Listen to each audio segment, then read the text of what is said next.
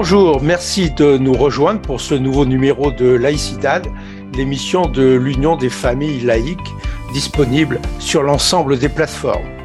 Aujourd'hui, nous allons faire un tour d'horizon d'une institution à laquelle les citoyens de ce pays sont très attachés, notre protection sociale qui constitue une part du modèle français. Retraite, sécu, allocation familiale, la protection sociale sous haute tension. Pour nous aider à y voir plus clair dans les transformations voulues, dans les transformations subies et les changements imposés, qu'ils soient bruyants ou plus silencieux, nous recevons deux spécialistes de la protection sociale. Tout d'abord, euh, Olivier Nobile, qui est délégué national aux questions sociales et familiales de l'UFAL, il est cadre dirigeant du régime général de sécurité sociale et enseignant à Sciences Po Strasbourg. Il est également l'auteur de l'ouvrage Pour en finir avec le trou de la Sécu aux éditions Éric Jamais. Et nous recevons également Nicolas Pommiès, membre du bureau national de l'UFAL et premier vice-président de Mutual, la mutuelle familiale. Notre sécurité sociale a été créée en 1945 par ordonnance. Contrairement au système britannique qui lui repose sur l'impôt, elle est assise sur les cotisations de la population, même si aujourd'hui son mode de financement a beaucoup évolué. Cette institution qui fêtera bientôt ses 80 ans est un chef-d'œuvre.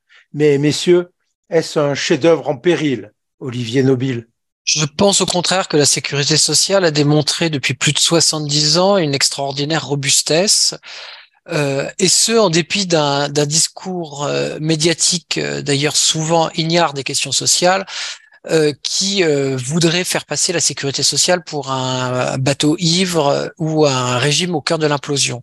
C'est un régime qui, depuis des décennies, a démontré une capacité d'adaptation extraordinaire, aussi bien au niveau humain, technologique, technique, et surtout une capacité à faire face à toutes les crises les plus essentielles que nous avons traversées, dont la dernière hein, est la plus importante que nous ayons connue depuis très longtemps sur le plan sanitaire, la crise, euh, la crise sanitaire Covid. Et contrairement à ce que l'on pourrait croire ou penser euh, derrière euh, le vocable trou de la sécu qui est devenu une espèce de, de totem hein, dans le dans le langage médiatique, la sécurité sociale a démontré sa capacité quasi mécanique à équilibrer ses comptes et être une institution extrêmement solide du point de vue euh, du point de vue financier et économique. Et euh, cela tranche, enfin détonne par rapport à un discours qui euh, laisserait en permanence supposer au contraire qu'il serait menacé. C'est tout à fait l'inverse et j'espère qu'on aura l'occasion un petit peu de le démontrer. Et alors, ce, ce, discours qui vise à dénigrer un peu notre système de, de protection sociale, par qui est-il alimenté? Et dans quel objectif? Alors, concrètement, aujourd'hui, la sécurité sociale a des ennemis. Euh, il faut les nommer comme tels. Euh, ces ennemis, ce sont un certain nombre de personnes qui ont refusé le compromis social et politique euh, d'après-guerre qui a été fondé sur l'idée d'une extension du, euh, du salaire euh, aux travailleurs par le biais de la sécurité sociale. Donc la sécurité sociale, initialement, c'est une institution salariale faite par les travailleurs pour les travailleurs et qui en fait participe d'une répartition de la valeur ajoutée au profit des travailleurs. Donc la sécurité sociale à la base est conçue comme un salaire indirect des travailleurs et donc euh, oblige d'une certaine manière euh, les entreprises, les employeurs, mais également les salariés à cotiser et à mettre une partie de leur salaire dans une caisse commune qui s'appelle la sécurité sociale et qui va prendre en charge des, euh, des événements de la vie aussi importants que la maladie, la retraite, les charges de famille, etc. Sauf que concrètement, la sécurité sociale euh, pose euh, des problèmes à un certain nombre de personnes, euh, et, en, premier lieu au patronat, pour une simple et bonne raison, c'est que la sécurité sociale et la cotisation sociale qui à l'origine était son mode de financement majoritaire, très majoritaire, bah, c'est tout simplement autant de ressources qui ne vont pas à la rémunération du capital. Premièrement. Deuxièmement, c'est aussi un problème parce que la sécurité sociale avait été envisagée initialement comme une, institution démocratique placée entre les mains euh, des travailleurs et des salariés. Et ça, ça n'a pas plu très rapidement à un certain nombre de, hauts fonctionnaires, mais également du patronat, qui n'a jamais supporté que cette institution sociale euh, soit placée entre les mains, en particulier des syndicats et des représentants des travailleurs. Et enfin, troisième ennemi et non des moindres, euh, la, la grande finance internationale et notamment les entreprises euh, de l'assurance privée qui euh, lorgnent sur ce magot qui représente 500 milliards d'euros par an de prestations sociales et qui euh, constituerait un, trésor de guerre extraordinaire pour alimenter des régimes financés par le biais de l'épargne qui irait sur les marchés financiers et qui alimenterait notamment tout le euh, champ des euh, complémentaires euh, santé, de la prévoyance d'entreprise, de l'épargne salariale et des fonds de pension. Voilà aujourd'hui les ennemis de la sécurité sociale qui expliquent que précisément euh, dirigeants politiques qui ont été convertis au néolibéralisme et à l'idée d'un marché euh, qui serait euh, omniscient et capable de, tout réguler, eh bien l'idée c'est de euh, transformer ce système de solidarité qui a été socialisé à travers du salaire pour le faire passer dans une sphère qui laisserait le champ libre à des opérateurs privés et à des opérateurs de marché. Alors les opérateurs privés interviennent déjà notamment, vous l'avez cité, dans les domaines des complémentaires santé. Ceci étant, il y a plusieurs types de complémentaires santé, Nicolas Pommiès. Oui, il y a plusieurs types de, complémentaires santé.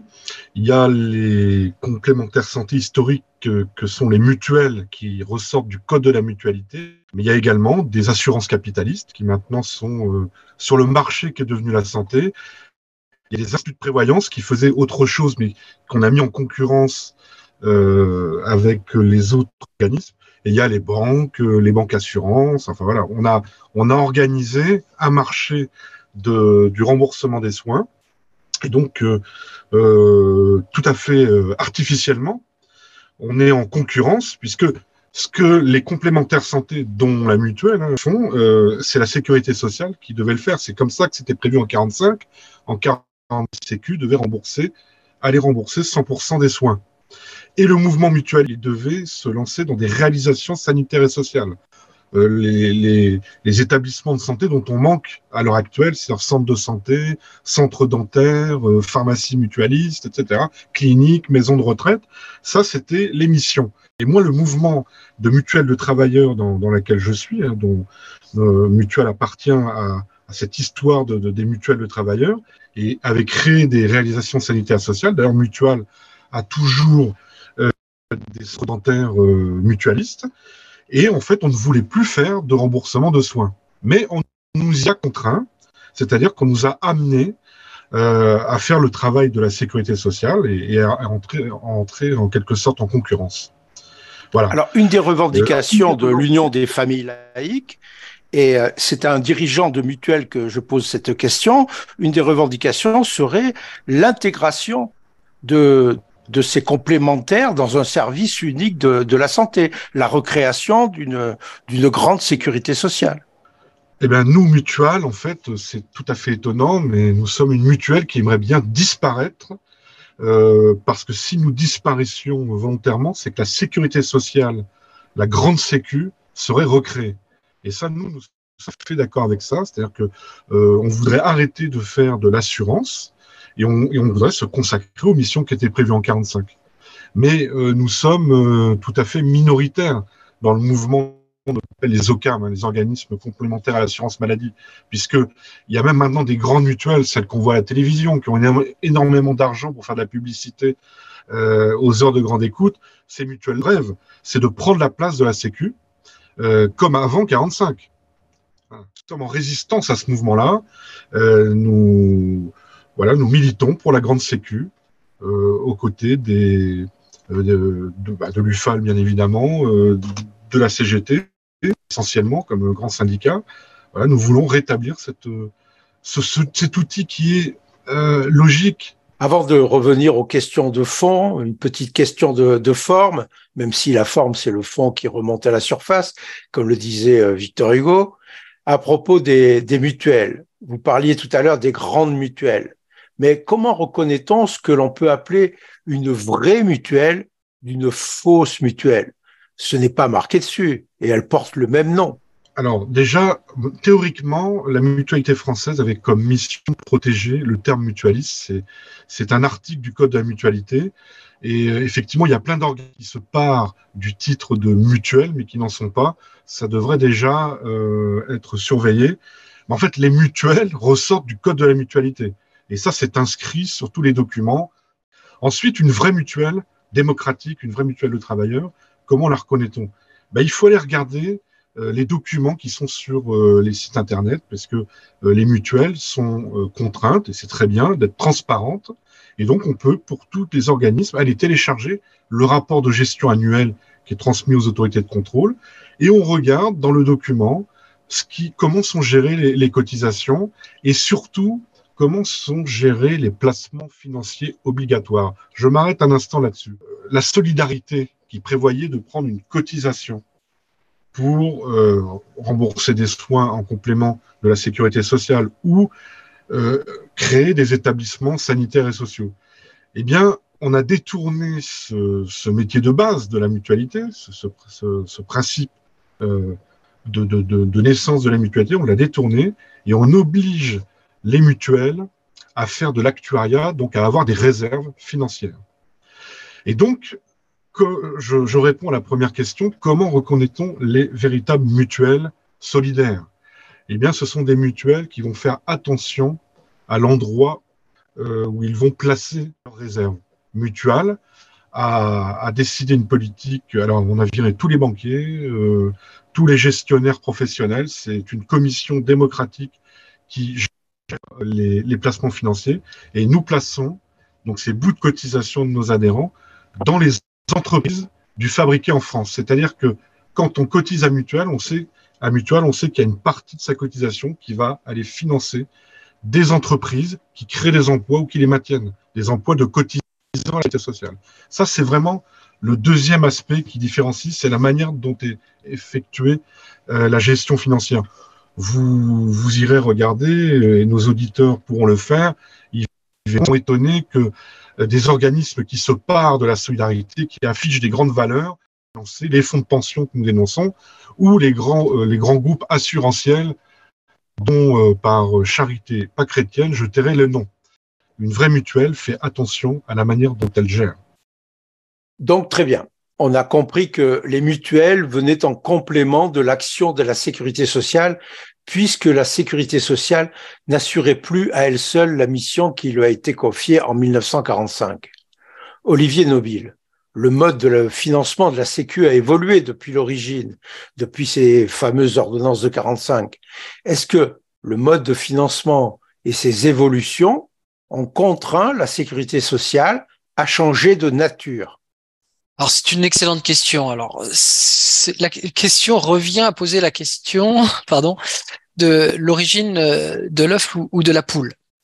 Autrement dit, est-ce parce que la sécurité sociale a changé de nature qu'il a fallu adapter son mode de financement ou est-ce que c'est parce qu'on a opéré une transformation de son mode de financement que la sécurité sociale a changé de nature? Moi, je pense que concrètement, c'est la deuxième solution. C'est bien à partir du moment où on a transformé fondamentalement le mode de financement de la sécurité sociale, qui initialement était un mode de financement essentiellement adossé au salaire par le biais de la cotisation sociale. Je rappellerai que jusque dans les années 90, la cotisation sociale, c'est plus de 90% des recettes de la Sécu.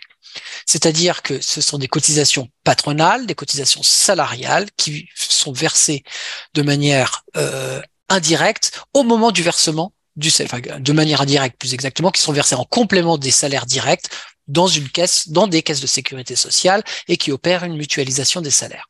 Ça, c'était jusque dans les années 90. Mais à partir des années 90, on va opérer une fiscalisation massive du financement de la sécurité sociale. Alors, c'est quoi le terme de fiscalisation? C'est-à-dire tout simplement, on va substituer de l'impôt et plus exactement des taxes, ce qu'on va appeler des taxes affectées, et la plus célèbre d'entre elles, c'est la, contribution sociale généralisée, la CSG, mais aujourd'hui, il y en a beaucoup plus. Il faut savoir, par exemple, que près de 20% du rendement de la TVA, hein, donc que l'on paye chaque fois qu'on achète n'importe quel produit, euh, vient abonder euh, les, les, comptes de la sécurité sociale. Donc on a opéré un basculement massif du financement vers l'impôt. Alors là, il y a un certain nombre de personnes qui expliquent que c'était logique parce que l'impôt a le mérite de toucher beaucoup plus largement d'autres types de euh, revenus que les seules cotisations sociales qui étaient simplement adossées au salaire. Oui, mais ce faisant, en faisant peser la sécurité sociale sur l'impôt, on crée euh, une transformation de la philosophie même de la sécurité sociale. C'est-à-dire que l'impôt, contrairement à la cotisation sociale, n'ouvre aucun droit social. La cotisation sociale, à l'inverse, elle donne à celui qui cotise, c'est-à-dire le salarié, un droit imprescriptible c'est l'exemple le plus euh, plus commun, c'est les droits retraite, par exemple. Vous cotisez pendant X heures pendant un trimestre, vous ouvrez un trimestre de retraite. L'impôt, c'est pas du tout le cas. L'impôt, ça va dans un pot commun et c'est le pouvoir, les pouvoirs, le pouvoir politique, l'exécutif en particulier, qui va déterminer les modalités d'affectation de l'impôt. Donc un jour, il va décider de l'affecter à telle ou telle branche, et il peut créer un équilibre ou un déséquilibre selon euh, effectivement son bon vouloir.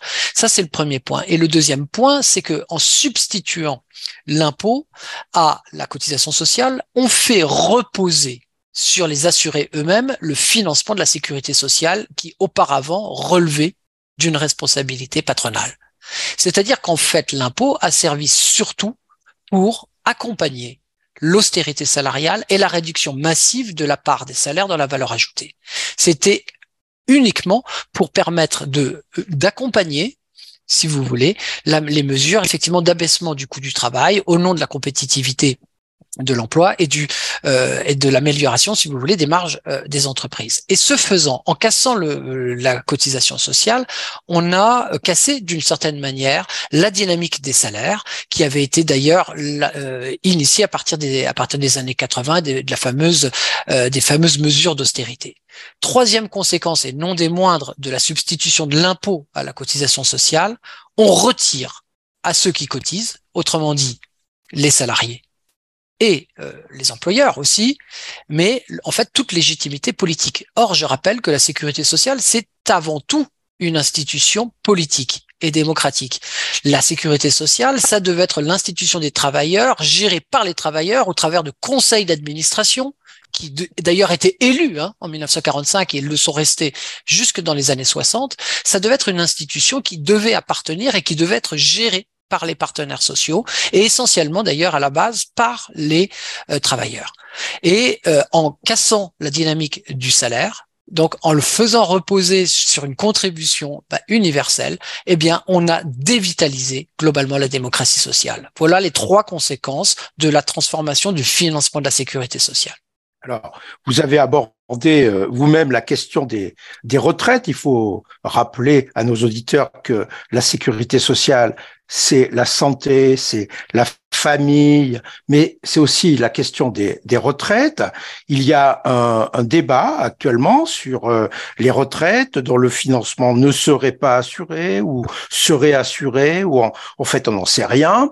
Euh, à quoi les familles doivent-elles s'attendre et la modification de, qui sont euh, avancées, annoncées, envisagées, vont-elles aboutir au même résultat que ce qui a été mis en place pour la santé? En termes de retraite, l'enjeu, euh, il faut bien le comprendre, c'est faire face à un besoin de financement temporaire du fait, effectivement, de l'arrivée à l'âge de la retraite d'un certain nombre de générations nombreuses euh, de l'après-guerre et de, du versement des retraites pendant leur durée, on va dire, de euh, leur durée de vie. Donc, c'est-à-dire qu'on a un besoin de financement qui est évalué à quelques dizaines de milliards d'euros à l'horizon 2050. Est-ce que c'est complètement insurmontable? Mais absolument pas. Ce n'est absolument pas insurmontable. Déjà, commençons par dire que nous commençons un débat sur l'allongement de la durée euh, de travail et sur le report de l'âge légal de la retraite à un moment où les régimes de retraite sont quasiment à l'équilibre. C'est-à-dire qu'aujourd'hui, on nous fait peur avec un régime de retraite qui, objectivement, aujourd'hui, est équilibré. Si on ajoute les retraites du régime général, donc qui sont versées par, les, par, par la, sécurité sociale, c'est-à-dire euh, par les CARSAT et les régimes complémentaires à GIRCARCO, aujourd'hui, nous avons affaire à des régimes qui non seulement sont globalement à l'équilibre, mais en plus ont accumulé des des des des, euh, des, réserves. des réserves pardon voilà je cherchais le terme des réserves de trésorerie euh, colossales. Donc nous avons affaire à des régimes qui sont en très bonne santé financière, contrairement à ce qu'on voudrait nous faire dire. Effectivement, il y a un besoin de financement. Mais là, la question qui se pose, c'est est-on en mesure aujourd'hui d'adapter à ce besoin de financement les recettes équivalentes. C'est-à-dire, sommes-nous prêts à faire ce qu'on a fait jusque dans les années 70, 80, voire 90, c'est-à-dire à considérer qu'il y a une nécessité d'adapter les recettes, c'est-à-dire d'augmenter les taux de cotisation sociale pour financer ces régimes de retraite, pour tout simplement faire face aux besoins de financement. D'autant que euh, ces besoins de financement supplémentaires vont se traduire par des besoins peut-être plus faibles dans d'autres branches, notamment euh, euh, de chômage et autres, si on est capable effectivement de réduire, de réduire le chômage. Donc, c'est-à-dire qu'il ne s'agit absolument pas de trouver des besoins colossaux. Je vais vous donner un chiffre. Globalement, arriver à équilibrer les régimes de retraite, c'est à peu près donner 30 euros par mois par, par salarié. Ce n'est pas grand-chose pour pouvoir équilibrer tout simplement nos régimes de retraite à l'horizon 2050. Donc, si je vous suis bien, il suffirait de mettre en place une, une sorte de CRDS pour les retraites de façon provisoire et transitoire. Alors surtout pas une CRDS. La CRDS, c'est justement une taxe, un impôt qui a été créé par Juppé pour euh, financer de manière fiscale le, le, le, cantonnement de la, dette, sociale. voilà la, dette hmm. sociale qui est placée d'ailleurs sur les marchés financiers, etc. Non, non, surtout pas de la CRDS, de la cotisation sociale. C'était une plaisanterie. Nicolas Pommiès, je voudrais votre avis sur euh, cette question des retraites en tant que dirigeant d'une mutuelle, parce que si l'âge de la retraite est repoussé dans des proportions aussi importantes que celles qui sont annoncées, est-ce que cela ne va pas avoir un impact sur la santé des Français? Alors ça va avoir un impact sur la santé des Français et cet impact, il est déjà pris en compte par l'Europe. Puisque euh, vous savez qu'en mutualité, on fait aussi de la prévoyance. Euh, il y a des, certains régimes de prévoyance qui sont inscrits en collective. Donc, ce sont des, des prévoyances euh, de euh, maintien des, des en cas d'arrêt maladie, etc. Euh, ce sont des protections jusqu'à l'âge de la retraite. Et en fait, le recul du départ de, l'âge, le départ en retraite a eu une incidence, c'est une révision des tables actuarielles, et donc les organismes de prévoyance à augmenter les provisions, puisqu'il y a plus de risques, puisque les travailleurs euh, vont rester euh, au travail plus longtemps, donc ils vont vieillir, et on prend en compte le risque s'accroît, et les organismes doivent plus provisionner, donc faire cotiser beaucoup plus. Ce qui va se passer, c'est que le, recul euh, de, la, retraite, soit faire s'écrouler les régimes de prévoyance qui ne pourront pas tenir, ou alors ça va, il y aura une telle augmentation que le pouvoir encore le pouvoir d'achat des, salariés va baisser. Et là, c'est dans, deux ans. Alors, vous êtes tous les deux au cœur du système de la protection sociale. Comment envisagez-vous le débat, le débat qui va se tenir et son issue possible Olivier Nobile? Bah, le débat autour euh, de report euh, de l'âge de la retraite à 65 ans ou 64 ans, tout dépend euh, effectivement des, arbitrages. Euh, c'est un débat, c'est un débat absolument mortifère. C'est-à-dire que l'enjeu n'est finalement même pas de régler le problème financier, c'est simplement d'envoyer un, un signal à Bruxelles qui voudrait imposer une norme générale en Europe d'un allongement de la durée d'activité et d'un départ moyen des pays aux alentours de 67 ans, parce que c'est ça l'objectif. Hein. Euh, c'est même pas 65, c'est 67 hein, euh, que préconiserait l'Europe. C'est ça. Premièrement, il faut bien comprendre qu'il y a un enjeu idéologique et qui est une injonction très très forte euh, de, des institutions de l'Union européenne. Et puis finalement, dans les dans les faits, qu'est-ce que ça va avoir comme conséquence? Pour conséquence Ça va avoir pour conséquence tout simplement de, euh, en fait, réduire assez massivement le droit à retraite des personnes qui auront des carrières heurtées, euh, intermittentes, euh, et qui, en fait, vont perdre euh, concrètement euh, des, euh, des droits à retraite parce qu'ils vont avoir des périodes beaucoup plus longues de, de, qui ne seront pas cotisés et qui n'ouvriront pas des droits à retraite. Donc l'enjeu étant de réduire assez massivement pour des personnes qui partiraient à la retraite, euh, leur droit à retraite, euh, puisque concrètement, les, euh, la durée de cotisation nécessaire pour avoir une retraite à taux plein, globalement, il y a très peu de personnes qui pourront euh, l'obtenir. Donc ça, ça veut dire quoi en réalité? Ça veut dire qu'en fait, on veut encourager ceux qui en ont les moyens d'anticiper psychologiquement le fait qu'ils n'auront jamais une retraite à taux plein pour les inciter le plus tôt possible à opérer des stratégies patrimoniales de contournement si vous voulez, de la paupérisation dans l'âge, c'est-à-dire faire de l'investissement immobilier et surtout investir dans des placements financiers, de l'épargne retraite, de l'épargne salariale, etc. L'objectif de tout ça a toujours été que ça soit cette, cette réforme-là prévu par Macron avec un allongement de l'âge légal ou la, réforme qui avait été envisagée, qui a été abandonnée précédemment, qui consistait à créer un grand régime par points, c'est toujours la même solution qui consiste à réduire le droit à retraite de base par répartition pour inciter les travailleurs qui en ont les moyens à déverser massivement leur épargne dans des solutions euh, de euh, par capitalisation le débat sur les retraites qui va occuper les esprits pendant quelque temps, est-ce qu'il n'occulte pas, Nicolas Pommiès, un autre débat qui avait été mis sur la table et dont on ne parle plus guère, à savoir la vieillesse? Vieillesse qui est aussi une des branches de la sécurité sociale. Est-ce que la population qui vieillit n'est pas un peu abandonnée aujourd'hui? Le vieillissement en bonne santé de la population n'est-il pas masqué par le débat sur les retraites. N'êtes-vous pas concerné vous-même en tant que dirigeant d'un organisme prenant en compte la santé des Français? Il est évident que euh, le, le, de la population et, le, prolongement de la durée du travail crée des problématiques de santé et de maintien en bonne santé. Et donc, cette problématique de, maintien en bonne santé a un coût. Et donc, nous, on, le voit dans notre gestion mutualiste, euh, quand euh, les personnes euh, avancent dans l'âge, évidemment, les, les, les, coûts, les coûts de, soins sont plus importants. Et, forcément, le maintien, la prolongation du maintien au travail va augmenter les coûts de traitement de, santé. Hein, et, et l'accès aux soins va, va être de plus en plus onéreux. Nous arrivons bientôt à la fin de cette émission de l'Union des familles laïques. Vous êtes euh, tous les deux des dirigeants de l'UFAL. Avec ces débats sur les retraites et les modes de financement diversifiés de la protection sociale, à quoi les, les familles doivent-elles s'attendre demain Olivier Nobile.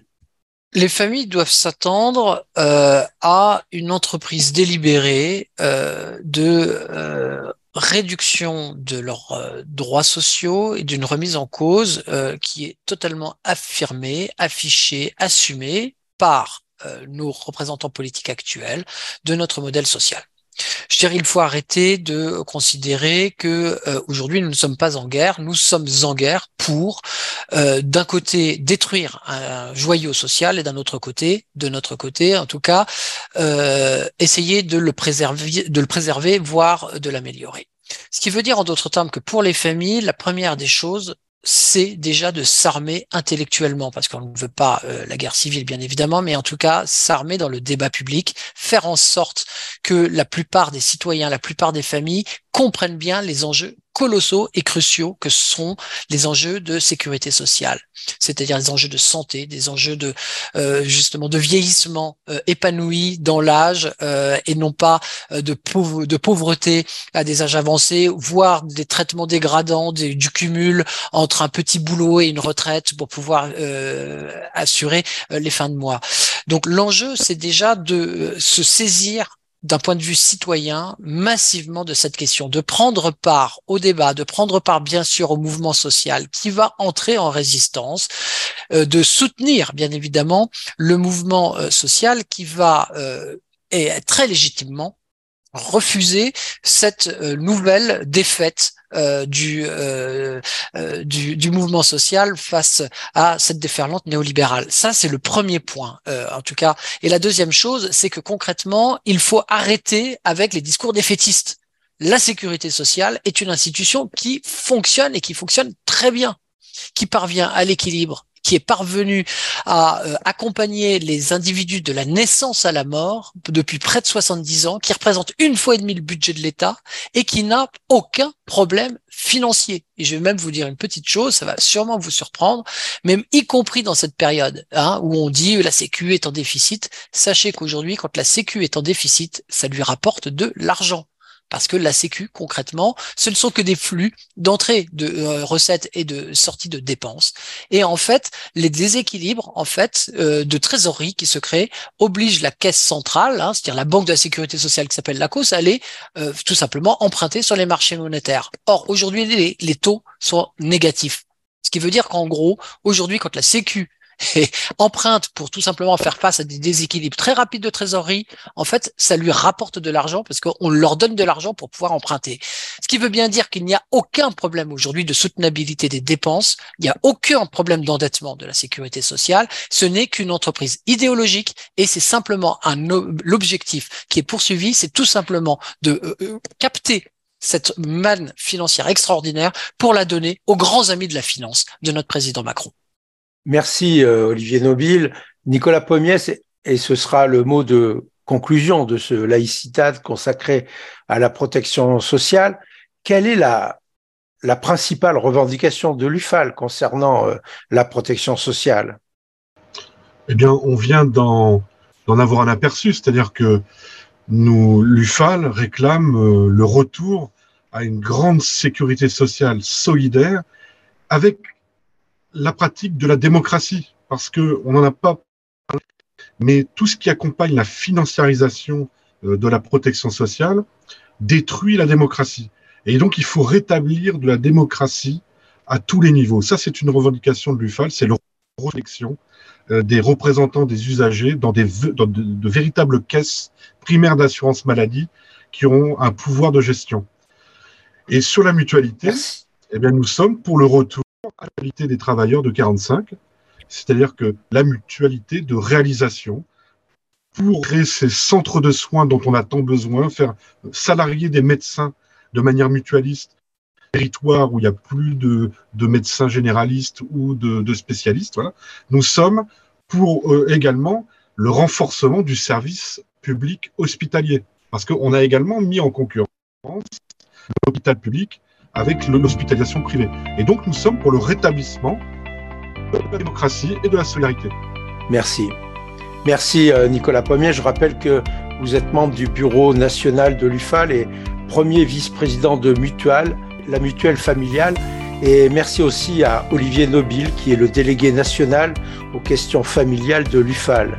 Je rappelle d'ailleurs le titre de votre ouvrage, Pour en finir avec le trou de la Sécu, aux éditions Éric Jamais. Nous avons bien noté que le débat autour des retraites n'est pas qu'un débat financier, mais c'est aussi un débat idéologique. Et dans cette réflexion que nous devons tous avoir euh, sur euh, cette question, il est nécessaire que nous puissions en parler ensemble. Je vous propose donc d'y revenir dans les prochains mois. Merci à tous, à bientôt.